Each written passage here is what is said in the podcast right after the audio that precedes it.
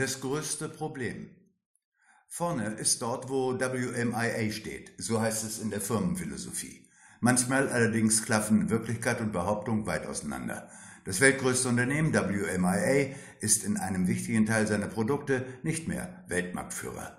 Das größte Problem, so schreiben die Zeitungen, sei das mangelhafte Recruiting des Unternehmens. Angeprangert wird hauptsächlich die Vetternwirtschaft und die Seilschaften, nach denen Führungspositionen besetzt werden. Das ist für Dr. Nemo Grund genug, ein Meeting einzuberufen, um die Lage zu besprechen. Anwesend sind die üblichen Verdächtigen, wobei es nicht darauf ankommt, wer das ist, weil Nemo sowieso allein entscheidet. Nemo, was die Zeitungen schreiben, ist Unsinn. Tatsache ist, dass wir zurückliegen und unser größtes Problem ist nicht das, was da geschrieben wird.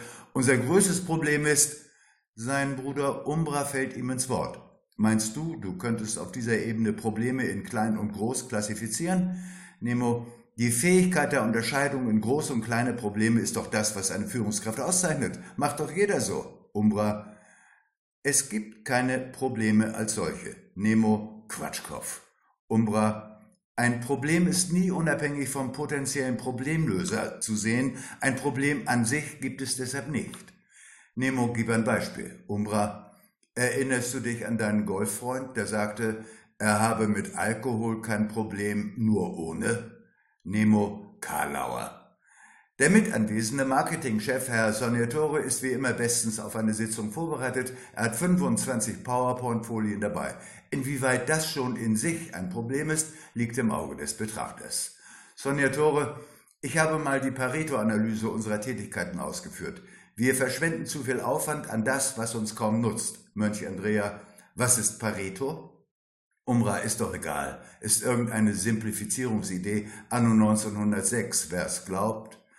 Nemo hat es inzwischen aufgegeben, seine Version vom größten Problem von WMIA zu vertreten. Stattdessen sagt er, also, was sollen wir tun? Oder was sollten wir lassen? Letztere Bemerkung entspringt der einfachen Denke der Macher, also hands-on. Andrea, du wirst etwas tun müssen, allerdings wirst du nicht wissen, ob es erfolgreich sein wird. Nemo, aber Erfolg wird von Menschen wie mir erwartet und ich weiß immer, dass ich das Richtige tue. Immerhin habe ich ja einen ganzen Stab an Experten und Beratern. Umbra, deine Experten sind wie Windeln. Sie müssen öfter gewechselt werden und zwar aus dem gleichen Grund. Solche Bemerkung geht natürlich ein bisschen zu weit und Nemo verabschiedet sich zum nächsten Termin. Der Interviewer geht mit Elvira zum Fahrstuhl. Interviewer, die Frage nach dem größten Problem bei WMIA ist nicht geklärt.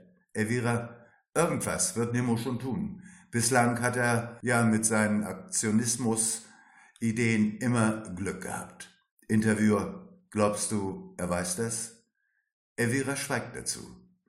Wie und ob Dr. Nemo das Glück Holz sein wird, erfahren wir wie immer am nächsten Dienstag.